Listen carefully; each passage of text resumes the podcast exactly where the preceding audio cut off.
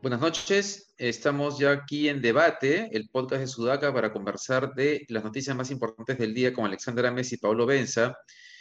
Y hoy día sí hay varias noticias este, importantes, pero digamos la que sigue captando la, mayor, el mayor interés o, el mayor, o la mayor intriga es eh, quién es el equipo de Pedro Castillo. Hoy día en el Comité de Lectura, que es un podcast eh, que lidera Uso Tausen, eh, Miguel, Miguel, del Castillo ha afirmado que efectivamente él, él, ha estado trabajando con Pedro Castillo en el plan de los 200 días que se debe presentar. En principio va a ser este fin de semana.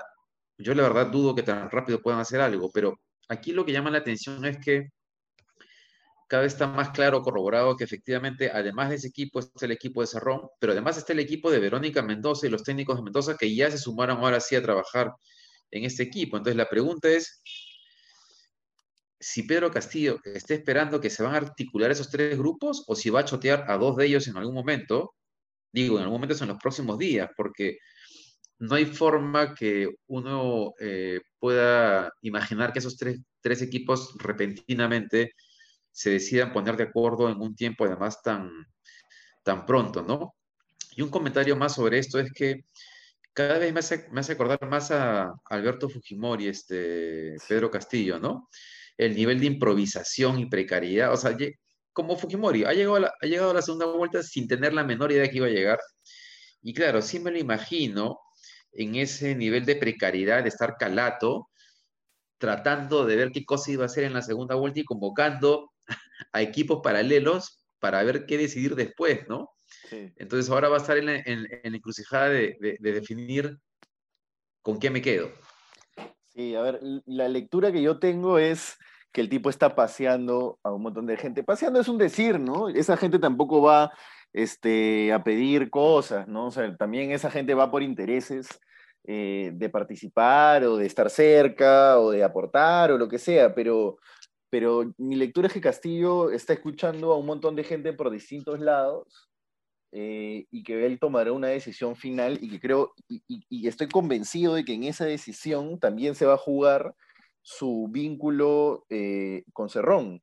Creo que finalmente cuando se define el equipo técnico, que finalmente se va a definir eh, el, el, norte o la dirección que va a tomar la candidatura de Castillo. Ahora, es, es, es bien importante eso porque Castillo podría tomar la decisión demasiado tarde. O sea, Castillo le está pasando factura y creo que eso ya es innegable. Sus idas y venidas eh, sin sustancia, ¿no? O sea, termina diciendo cosas como debatamos con nuestros padres afuera de Santa Mónica porque el tipo no tiene nada que decir ni nada que proponer y porque probablemente no tiene eh, eh, alguien atrás que le esté dando propuestas. Yo, yo quiero hacer un pequeño excurso de lo que has comentado, David, porque a mí el tema de, por ejemplo, entregar el canon a directamente a las familias me parece una propuesta, por ejemplo, independientemente de quién la propongo o lo que sea, me parece una propuesta que es muy políticamente útil. Por ejemplo, ese tipo de cosas debería estar diciendo Castillo hoy en vez de estar diciendo hay que debatir con nuestros padres en Santa Mónica. Entonces, le está pasando factura política y ojo que puede decidir muy tarde a quién escucha y a quién le mete una patada.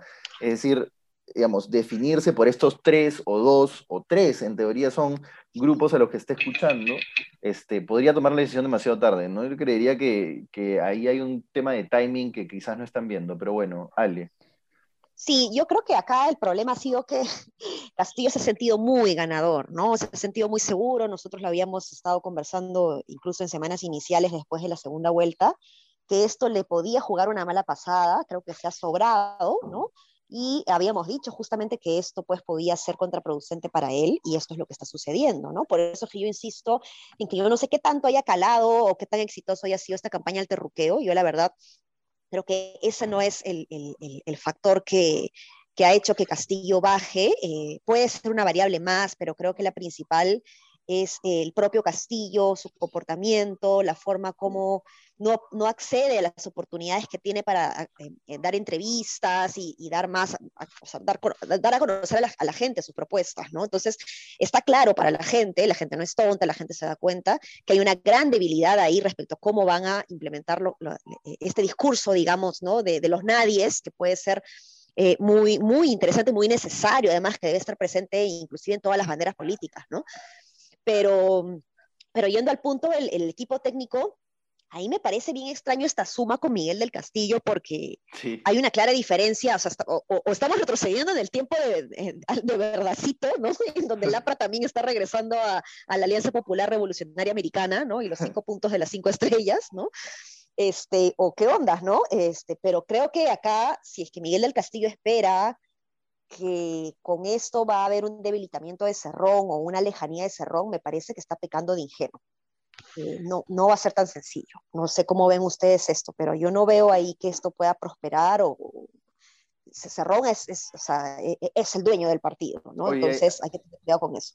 Hay un apunte antes, antes de que entre David Chiquito, que es una lectura también interesante de eso, es que Cerrón no quiere que Castillo sea presidente, ¿no? O sea, a él políticamente, y hablando solo desde un sentido práctico y pragmático, como creo que él toma decisiones, le conviene ser el líder de la oposición contra Keiko Fujimori, porque después Castillo no va a pintar, Castillo, digamos, tiene un grupo de maestros dentro de la bancada, pero como líder a nivel partidario y político está todavía por detrás de Cerrón. Entonces Cerrón sería el líder de la resistencia o de la oposición contra Keiko desde la izquierda y creo que él, digamos, una lectura podría ser que él en realidad está avisorando eso. Él quería ser presidente, no pudo hacerlo por su condena de, por corrupción, pero creería que por ahí puede ir una interpretación, no, tan jalada de los pelos. Sí, yo también he llegado a pensar que, que, que a Cerrón le conviene que pierda este, que pierda Castillo, ¿no? Eh, y además tal, vez Cerrón también ya olfateó que Castillo está eh, en duda sobre si seguir el ideario de, Perú Libre o no, entonces lo cual lo complica, lo complica aún más. Ahora, esto que decías, Paolo, de, del tiempo, es bien importante porque, no sé si lo decía, perdón, es o sea, le queda muy poco tiempo en realidad a Castillo para, para poder revertir esto. Si no lo hace en los siguientes días, este, casi casi que es irreversible, ¿no? Pero además, yo creo que el tiempo ya se ya se ha acabado en el sentido de, de que si presenta algo más o menos, o un equipo de, técnicos a su alrededor misio, eh, va a ser bien difícil que le dé la, eh, la vuelta, ¿no? Tendría que tendría que ser algo tan potente como lo que lo hizo Humala, Humala sin renunciar a sus ideas, obviamente, ¿no? Digo, no hay que, no me refiero a las ideas del ideario, sino a su búsqueda eh, de que el gas de camisea llegue también a los peruanos, ¿no es cierto? A los, a los cusqueños o a, los, a, las regiones por donde pasa el ducto, a ese tipo de ideas me refiero, ¿no? Eh, pero no le queda mucho tiempo en realidad y, y, a alguien va a tener que chotear. Ahora, la pregunta es lo que dice Ale, ¿puede chotear a Cerrón? Yo tengo la impresión de que él no requiere a Cerrón para ganar la elección. Entonces, esta ligazón comienza más bien a hacerme sospechar que hay algo más entre ellos dos. Eh, y por, o sea, por la experiencia del Perú, de todo lo que hemos visto, tal vez Cerrón le sepa algo o sea, le conozca algo, le tenga algo. Es decir, ya hemos conocido bastante de Cerrón en estas semanas de todo lo que ha hecho en su región, cómo ha chantajeado, perseguido periodistas. Entonces es un tipo de temer, ¿no? Este, le fregará el, fujimorismo, pero tiene algo que se parece al montesinismo, Cerrón. Sí, tiene, tiene algo que se parece al, al montesinismo-leninismo. o sea, a esa capacidad de, control, claro, de control social, ¿no? De control de tus actores, de tus stakeholders políticos. Entonces, este Castillo, en términos electorales, no entiendo por qué seguir tan amarrado a, a. O, tal vez sí, por la maquinaria política, pero a estas alturas creo que Castillo podría correr solo las, siguientes tres semanas. Lo que no sabemos es, si es que se va a desligar o no de, de, Cerrón, ¿no? Oye, pasemos a otro tema porque hemos, el tiempo ha pasado rápido. Ah, eh, el tema del Congreso, ¿no? Ayer comentamos muy a la pasada este tema de la, de la posibilidad de que se debatan cambios, constitucionales en el, en el Parlamento, pero hoy día se ha conocido eh, esta intención de crear una nueva legislatura para meter cambios en la Constitución, lo cual es peligrosísimo, ¿no?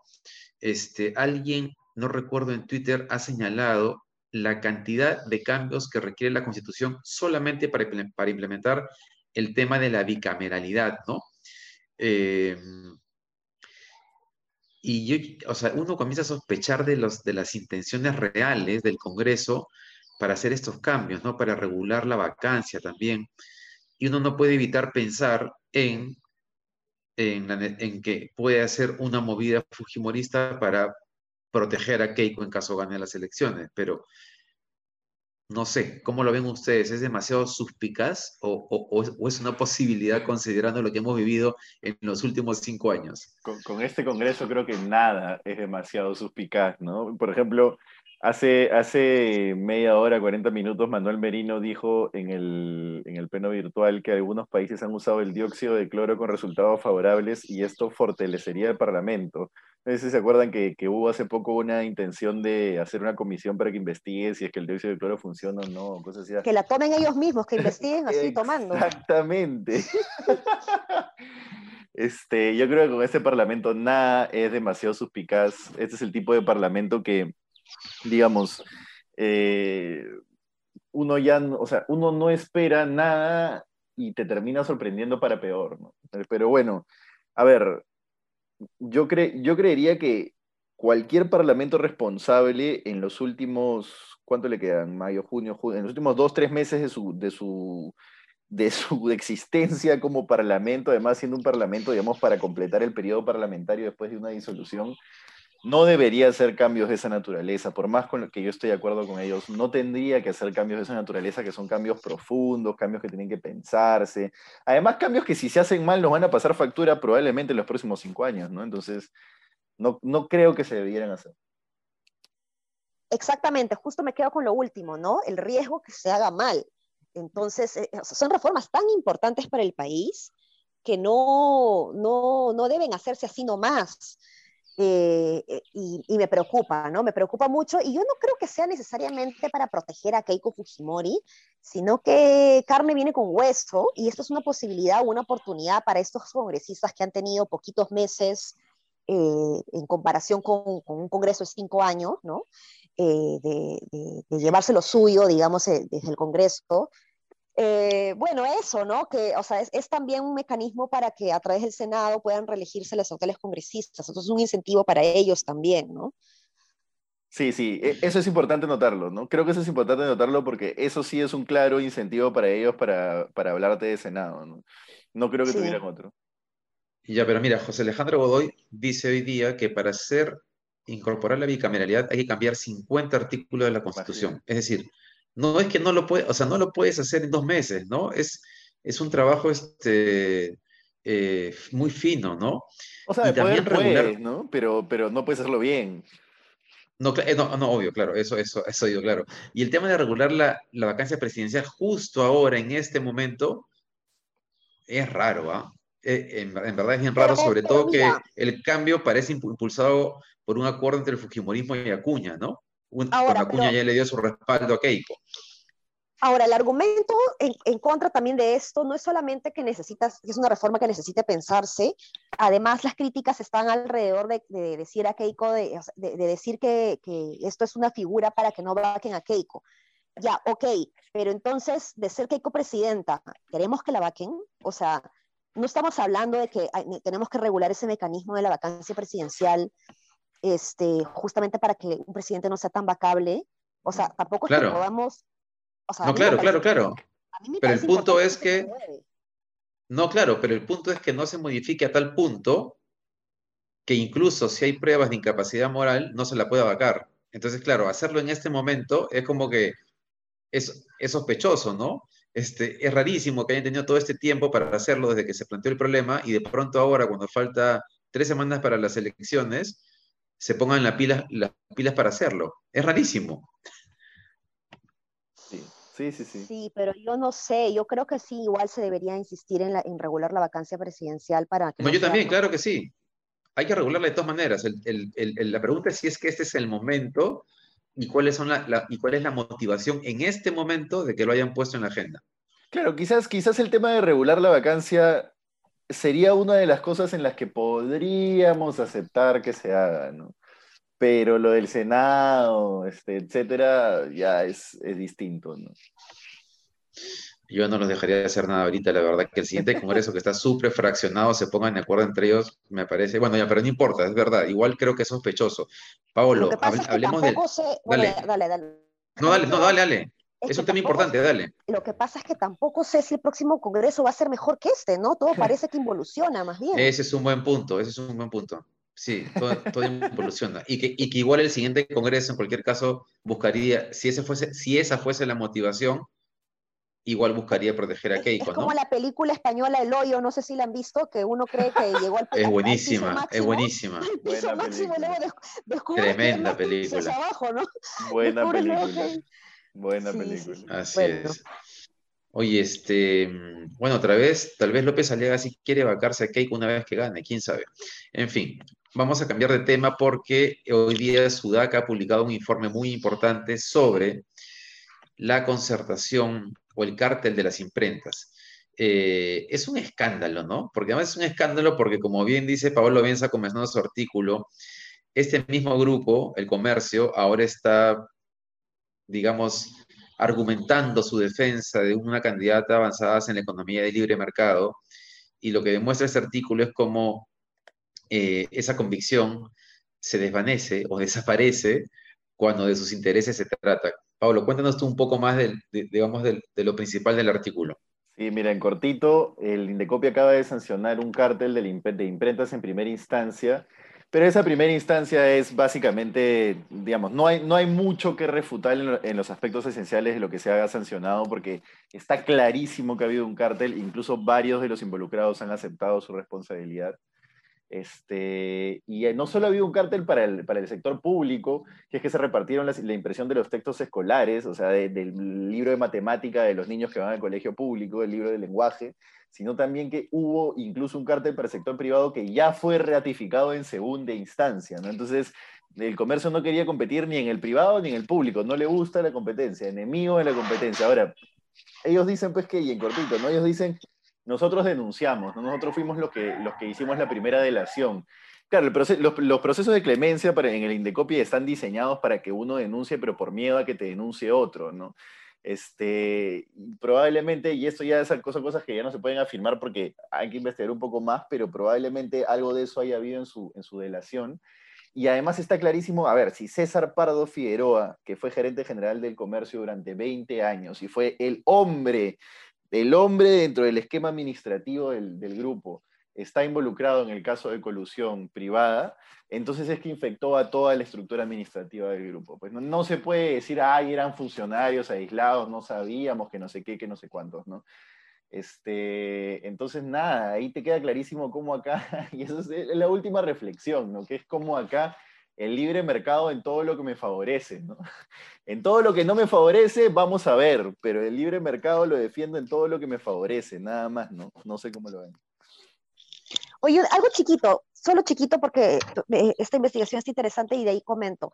El proceso de clemencia, ¿así se llama formalmente? Programa de clemencia.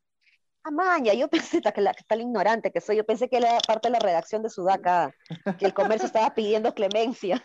O sea, también es un jueguito. la ignorancia.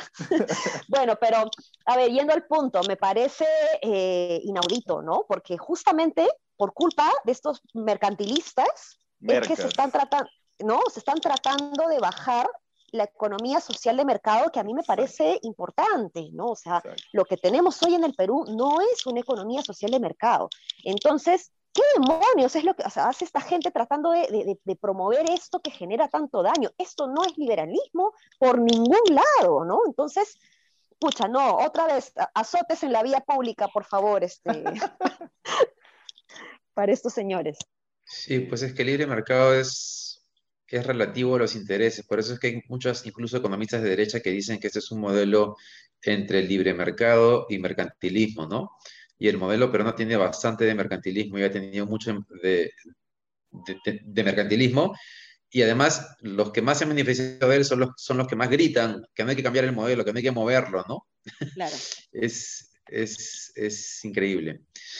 Pero bien, creo que hemos volado en el tiempo, ¿no? Sí, sí, sí. Eh, ya estamos. Bien, muchas gracias. Bueno, mañana hay encuesta Datum, por cierto, en la mañana, así que eso, ya la bolsa estuvo subiendo hoy día, ayer, el tipo de cambio ha caído tremendamente por los rumores de las encuestas, así que mañana seguramente será la noticia más importante también.